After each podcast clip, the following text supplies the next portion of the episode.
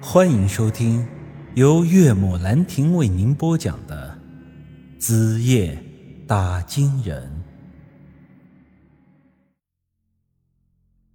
我实在是没想到，我们还没有进到昔日里拉，居然就有了这么大的发现。可惜，这送到面前的线索，我们居然看不懂了，这就太过让人无奈了。就在我和扎格杰说话的这会儿功夫，杨石走了过去，对着这些文字看了几眼，说道：“这上面应该讲的是阿修罗的诞生。”我皱了皱眉：“怎么，你认识这东西？”这的确不是梵文，而是用道门的一种小文字记述的。我曾经在一本名为《罗织经后传》的书上看到过。听他这么一说，我顿了顿。这《罗织经》我倒是听说过，可这《罗织经后传》是个什么玩意儿？所谓《罗织经》是唐朝一个名叫万国俊的人所著。至于这本书是做什么的呢？后人将之归结为是一本权谋斗智的书。这其中专门罗列了一些罪名，用于教人怎么编造罪状。陷害他人，因此啊，《罗织经》也被称之为整人经、害人经。其实这书主要是给当时那些在朝为官的人看的。比如说你在朝为官，与另外一个官员不和，你想要整他，那把他扳倒就可以去研读一下这本书。由于这书里还讲了一些恶趣味的东西。可以说啊，是跟我们这风水学八竿子打不着的。我接触这本书的时候，也只是完全当做一个消遣来看的。这杨石一下子说这书和石像上的文字有所关联，我便就搞不懂了。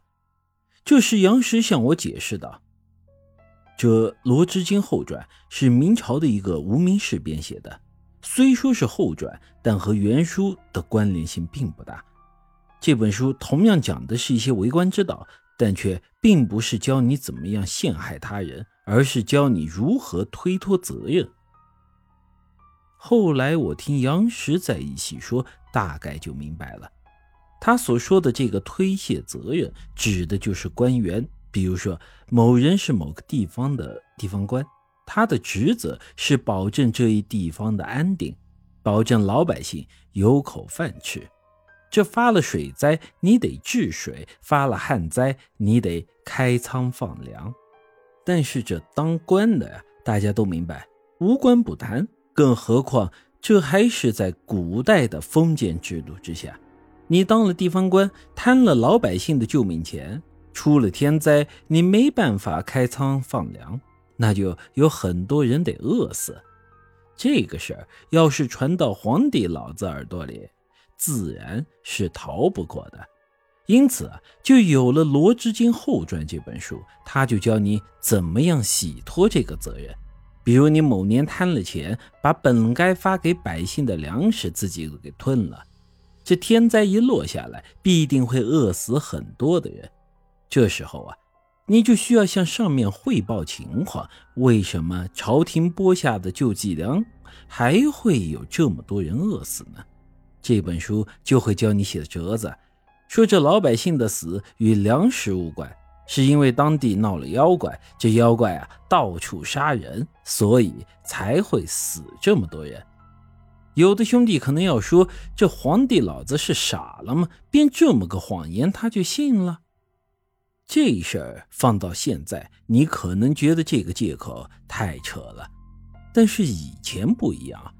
那个时候，人本来就是迷信的，一遇到点什么事儿啊，就往神啊、鬼啊方面的去想，所以这种借口是屡试不爽。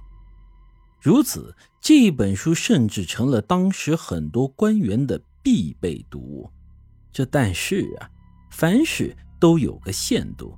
令所有人都没想到的是，在这之后的某年。这本书所编的一个故事，居然变为了现实。本集已经播讲完毕，欢迎您的继续收听。